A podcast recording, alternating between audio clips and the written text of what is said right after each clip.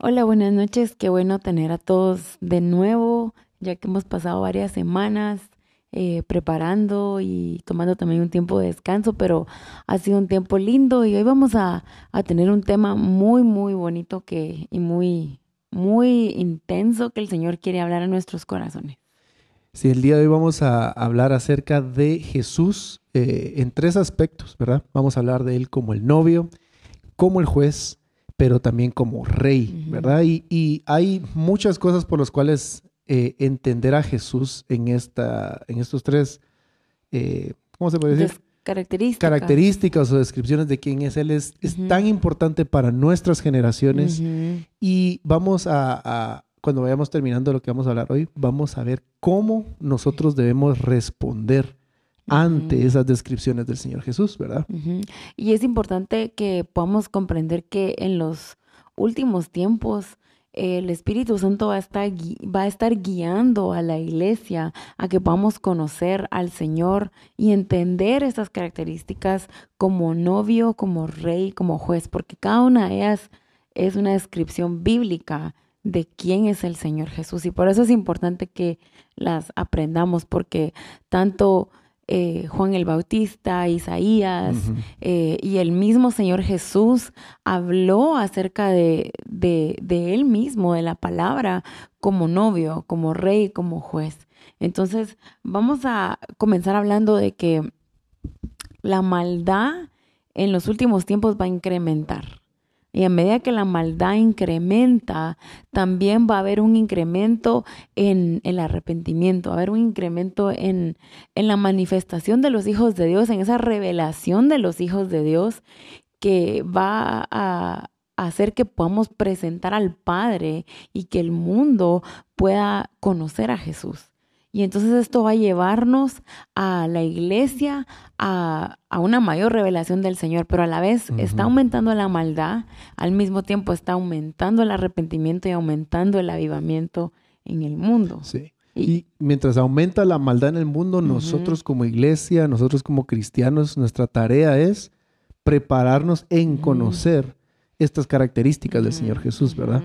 Y vamos a leer un versículo en Isaías 62, porque he aquí, tinieblas cubrirán la tierra y densa oscuridad los pueblos, pero sobre ti amanecerá el Señor y sobre ti aparecerá su gloria. Esto es algo que queremos nosotros profetizar hoy sobre tu vida, que sobre ti, sobre todos aquellos que que creen en el Señor, aquellos que caminan y permanecen en el Señor, va a amanecer el Señor, va a amanecer Cristo, va a alumbrar sobre tu vida y sobre ti va a aparecer su gloria. Entonces a medida que, que la tierra es cubierta por densa oscuridad y por tinieblas, sobre aquellos que han, le han recibido, aquellos que son hijos, va a brillar Cristo. Y eso es una esperanza hermosa que nosotros podemos tener en Él. Y por eso es que no desmayamos, por eso es que seguimos caminando y avanzando hacia la meta que tenemos en Cristo. Entonces, hoy vamos a aprender bastante acerca de el carácter del Señor y vamos a mencionar bastantes veces novio, rey y juez. Esas tres características, tres características bíblicas que queremos que se nos queden porque son muy importantes, como tú mencionabas al inicio, que no solo nosotros las aprendamos y nos sea revelado, sino podamos enseñárselo a nuestras generaciones, porque es generacional. Es importante que lo podamos compartir con nuestras generaciones. Sí, y nosotros consideramos de que eh, en estos últimos tiempos que nosotros estamos viviendo, eh, es vital que, como tú decías, le enseñemos estas cosas a, las generaciones que están detrás de nosotros, incluyendo nuestros hijos, amigos, personas a las cuales el Señor de cierta manera nos da la oportunidad de poder hablar con ellos, ministrar a personas. Pero yo creo que cuando terminemos esta, este, esta pequeña, este pequeño episodio o sesión, vamos a tener una perspectiva mucho más grande de quién es el Señor Jesús. y, y, la tarea de ahora en adelante va a ser preguntar al, Espíritu Santo cómo debemos responder ante cada una de estas características, ¿verdad? Y para saber cómo responder tenemos que pedirle al Espíritu Santo que nos revele quién es Jesús. Y hay un versículo que nosotros nos encanta orar porque consideramos que es una oración apostólica que está en Efesios 1, versículo 17, y comienza orando por el espíritu de sabiduría y revelación en el mejor conocimiento de Cristo. Y necesitamos orar eso, necesitamos pedirle al Señor que nos revele realmente cómo es Cristo, que no eh, tengamos un entendimiento entenebrecido, que no tengamos una, un entendimiento incorrecto, mezclado de quién es Jesús, porque en los últimos tiempos va a haber mucho de eso. Y tenemos que ser muy cautelosos en constantemente pedirle al Señor que nos revele su palabra, porque la palabra misma dice que el Espíritu Santo nos guía toda verdad y Cristo es la verdad. Entonces, orar, comenzar, queremos animarles a que puedan orar Efesios 1.17 sobre sus vidas para poder entender por qué el Señor es novio, por qué es juez, qué significa que Él sea rey. Sí, porque el versículo es claro, dice espíritu de sabiduría y de revelación en el conocimiento. mejor conocimiento. De Cristo. Y no solo estamos entonces, no, no, es una oración para pedir por sabiduría, eh, solo sabiduría por cosas en la tierra o, por revelación de cosas que van a suceder, sino es por, por conocer mejor a la persona de Cristo, por tener un entendimiento más profundo de quién es Él, porque en el momento que ustedes y nosotros tenemos un entendimiento más profundo de su persona, nosotros aprendemos a responder de una manera eh, correcta. Y esa es la clave, saber cómo responder ante lo que se viene, porque hay dos formas de responder. Podemos responder incorrectamente, ofendiéndonos contra el Señor con lo que está por venir, respondiendo en temor o en hacernos para atrás. O podemos responder de una manera correcta que es apegándonos a la narrativa correcta y a la verdad del Evangelio y caminando en sumisión al Señor. Eso es lo que intentamos al, nosotros enseñar esto, porque queremos tanto nosotros crecer en un mejor conocimiento del Señor y que ustedes también puedan crecer en Él, pero que también esto se traslade a sus generaciones, para que podamos estar listos para poder saber cómo responder.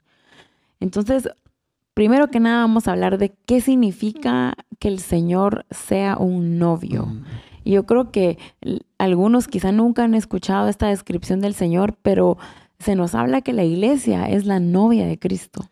Yo creo que a veces para los hombres, a veces esto es un poco más, eh, no sé, incómodo o no, lo, no, no es fácilmente aceptado, pero es, es, es una verdad demasiado poderosa comprender que nosotros, la iglesia, somos la novia de Cristo, ¿verdad? Y, ese amor que hay en esa relación es, es demasiado poderoso y entenderlo, como hemos estado diciendo, nos va a llevar a responder ante ese amor que el novio nos presenta a nosotros. Sí, porque estamos hablando de algo, de una, de, algo que tiene que ver con las emociones del Señor.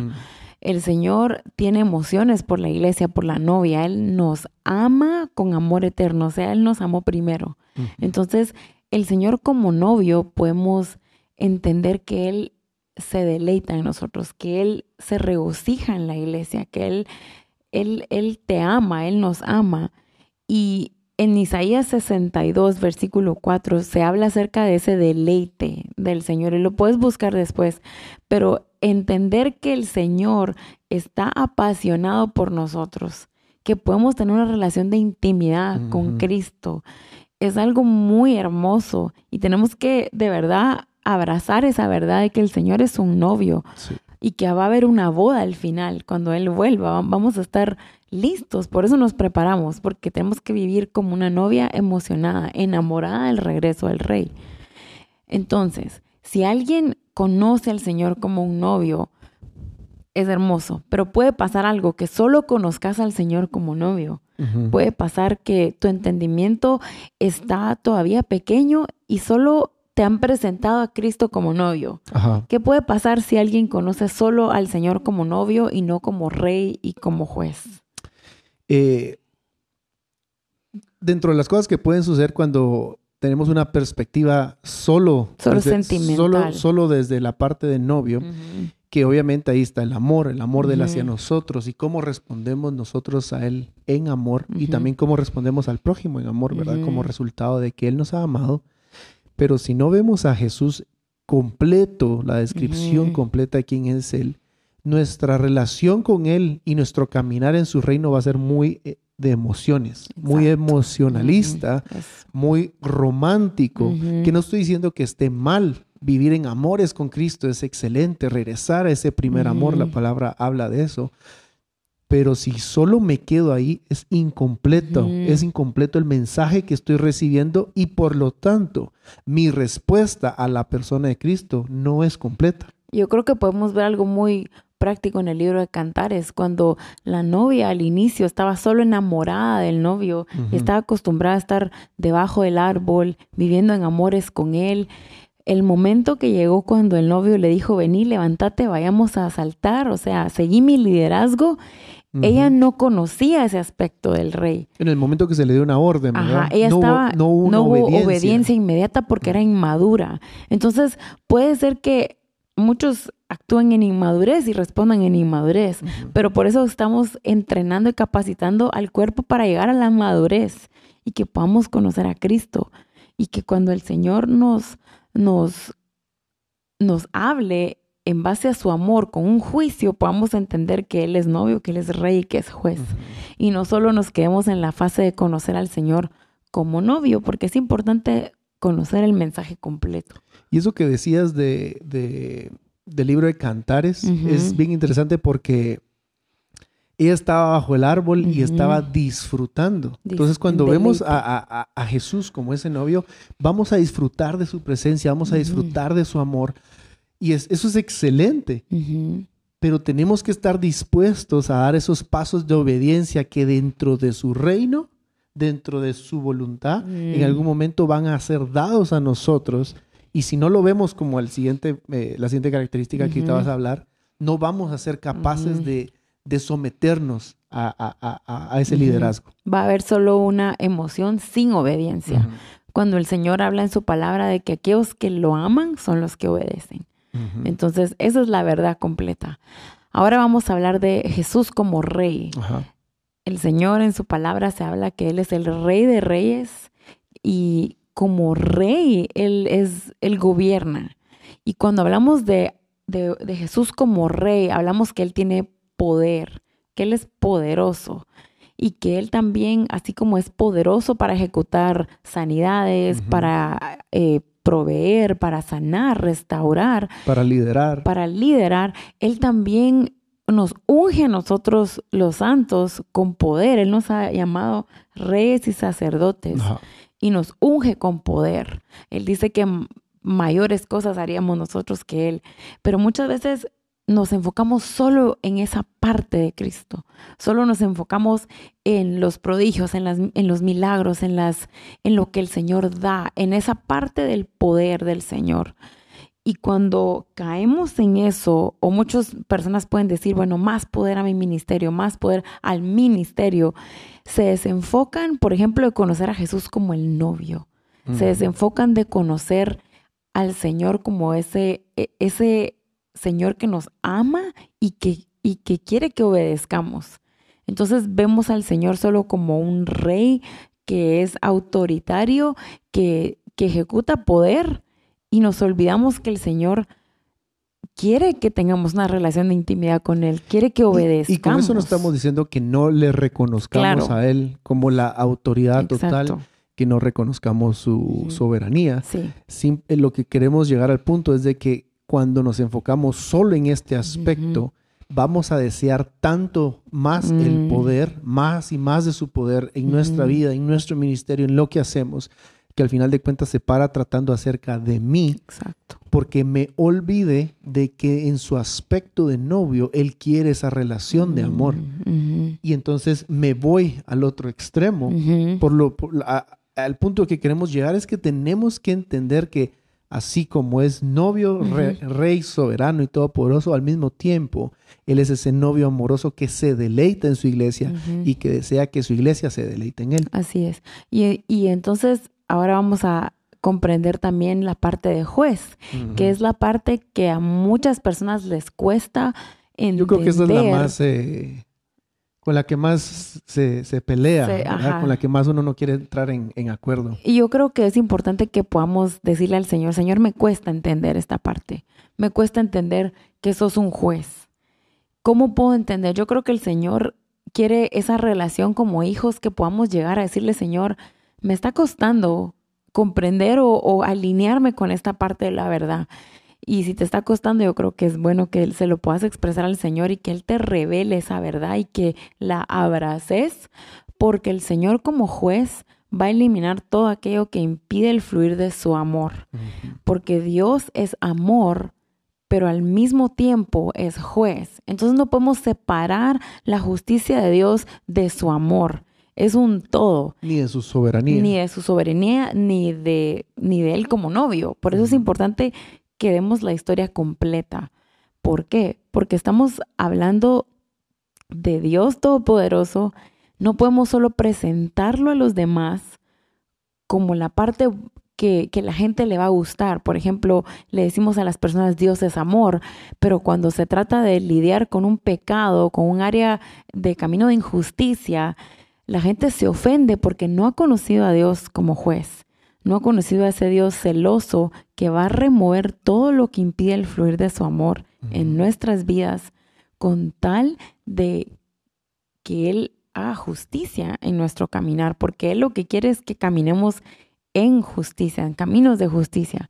Entonces, y luego alguien que camina solo en ver a Dios como un juez, va a, va a tener una perspectiva incorrecta de Dios, porque va, a ver a Dios como alguien que, que, que solo, eh, ¿cómo, se puede decir? Que, que va a tener un incorrecto, un, perdón, un entendimiento incorrecto de sus juicios. No va a entender que sus juicios son hechos en amor, porque Dios es amor, entonces no podemos separarlos.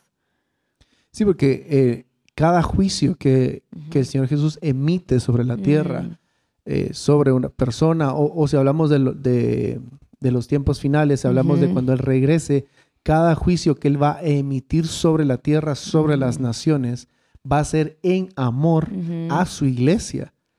Y, si nosotros no tenemos la historia completa, como lo, estamos, lo que estamos hablando el día de hoy, y no, no entendemos que hay más aspectos acerca de cómo, cómo es Él, como tú mm. decías, nos vamos a ofender, en contra de cada juicio que el Señor va a mm. soltar sobre la tierra, ¿verdad?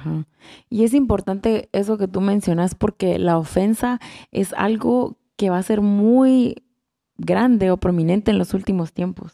La ofensa contra mi prójimo y la ofensa contra el Señor, porque no no habrán conocido la totalidad del mensaje. Solo se les enseñó a, Dios como novio, quizá. Entonces había mucha emoción y cuando el Señor ejecuta un juicio y trae a orden nuestra vida, nos ofendemos porque no entendemos que es por amor a nosotros, para que podamos caminar y participar de su santidad. Entonces, por eso es tan importante y por eso en nuestro corazón queríamos compartir acerca de esta totalidad del mensaje del Señor como novio, el Señor como rey y como juez. Y, tú decías que eh, de contar el mensaje completo, porque está el aspecto en el cual nosotros somos afectados por esta verdad, cómo respondemos a, a, estas características de novio, rey y juez, pero está también la parte tan importante de cómo nosotros trasladamos este mensaje a otras personas. Al momento de compartirles a otros de Cristo, tenemos la responsabilidad. No, no podemos eh, eh, eh, no, darlo completo. No darlo completo. Es nuestra responsabilidad contar este mensaje completo. Y contarlo completo va a incluir hablar de él como novio, hablar de él como rey en su soberanía y hablar de él en sus juicios como, como el juez, ¿verdad? Claro. Y entonces queremos animarles a que podamos prepararnos. Es importante que podamos guardar la palabra en nuestro corazón. Y esa palabra involucra al Señor como novio, al Señor como rey y como juez. En su palabra se habla de que su trono está establecido en justicia Y entonces, si nosotros no cantamos sobre la justicia de Dios, si nosotros no le hablamos a, a las personas que conocemos sobre Dios que es justo, no van a conocer ese aspecto del Señor. Entonces es importante que cuando adoremos podamos exaltar esos atributos del Señor porque son parte de Él. Que podamos adorar al Señor como el novio, como el amado que tiene celo por la, por la novia, que se deleita en nosotros, que quiere tener una intimidad con nosotros porque es novio y que podamos también mencionar al Señor como ese rey soberano que va a gobernar sobre todas las naciones. Entonces, cuando entendemos esos tres aspectos y los presentamos, nos estamos enamorando de Cristo, de la verdad, porque esa es la verdad completa. Y yo creo que en los tiempos que estamos viviendo tenemos que conocer al Señor tal y como dice su palabra. Y para eso necesitamos el espíritu de sabiduría y revelación como hablábamos al inicio. Entonces, ¿cómo respondemos ante el conocimiento del Señor como novio, como rey y como juez? Que esta vendría a ser, vendría a ser la, aplicación. La aplicación, la parte práctica de, todo este tema, ¿verdad? Y vamos a leerlo en Apocalipsis 19, versículos 1 al 9. Son, 10, son 9 versículos que vamos a leer para poder entender cómo responder ante este llamado que el Señor nos está haciendo, porque hoy se nos está, se, nos está presentando una verdad y está siendo alumbrado en nuestro corazón. Entonces tenemos que responder ante este Apocalipsis 19.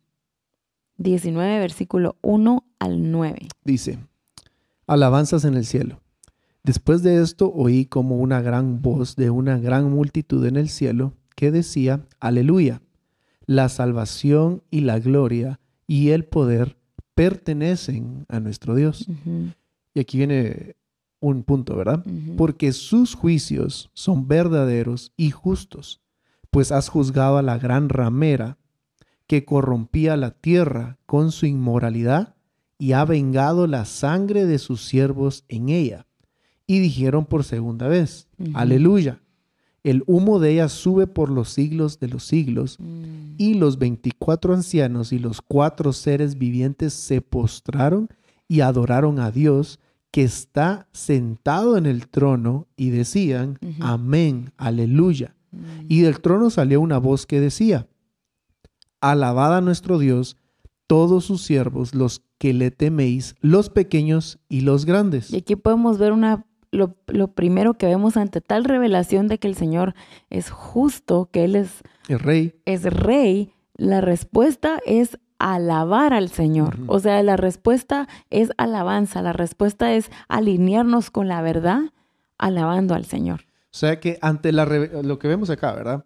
Ante la revelación de Él como novio, como, rey, como no, bueno, ahorita solo se ha hablado de, juez y de rey. La respuesta nuestra debería ser alabanza. Definitivamente esa es la manera que tenemos que responder, no hay otra. Luego sigue diciendo el versículo 6. Y oí como la voz de una gran multitud, como el estruendo de muchas aguas y como el sonido de fuertes truenos que decía, aleluya, porque el Señor nuestro Dios Todopoderoso reina. Estamos hablando de rey. Regocijémonos y alegrémonos y demos a Él la gloria, porque las bodas del Cordero han llegado y su esposa se ha preparado, y a ella le fue concedido vestirse de lino fino, resplandeciente y limpio, porque las acciones justas de los santos son el lino fino. Y el ángel me dijo, escribe, bienaventurados los que están invitados a la cena de las bodas del Cordero.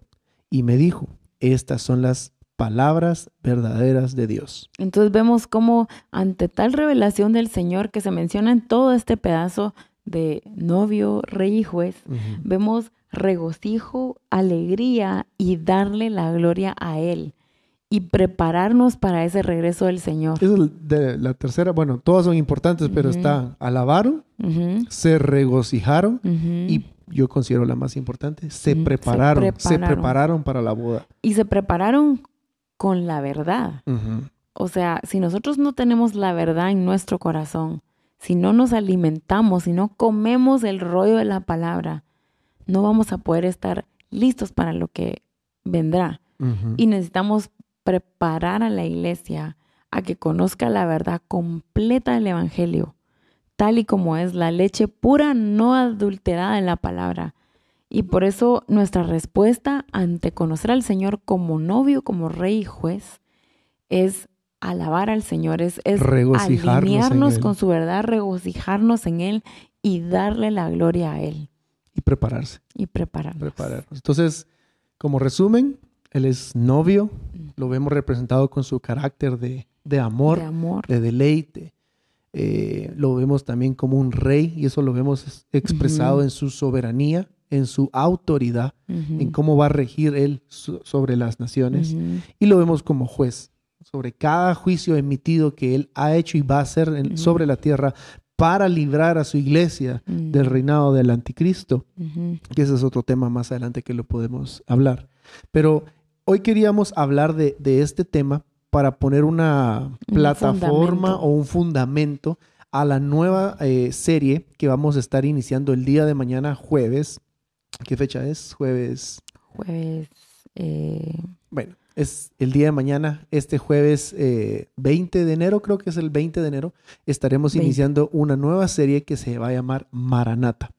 Y vamos a estar enseñando qué significa la palabra Maranata, qué representa eso para la iglesia. Pero creemos que es muy importante que antes de entrar al tema de Maranata, comprendamos estos aspectos del Señor Jesús. Así que los queremos animar a que el día de mañana se puedan reunir con nosotros en nuestra noche de adoración. Vamos a discutir este tema, en eh, la primera sesión de Maranata, y el próximo miércoles estaremos teniendo una sesión extendida de esta primera sesión. Así es. Que pasen feliz noche y gracias por haberse tal vez conectado. tal vez puedes tú orar para, oh, para cerrar. Ok. Señor, gracias porque nos revelas, eh, Espíritu Santo, a, Jesús como el novio, como el rey hijo de Señor. Danos un entendimiento correcto, Señor, de quién eres tú. Padre, no queremos creer eh, y ser llevados de un viento a otro, Señor, por cualquier viento de doctrina, Señor, o de ideología, Señor. Queremos conocer a Cristo tal y como dice tu palabra, Señor. Así que hoy oramos para que tú nos des el espíritu de sabiduría y revelación en un mejor conocimiento de tu Hijo, Dios.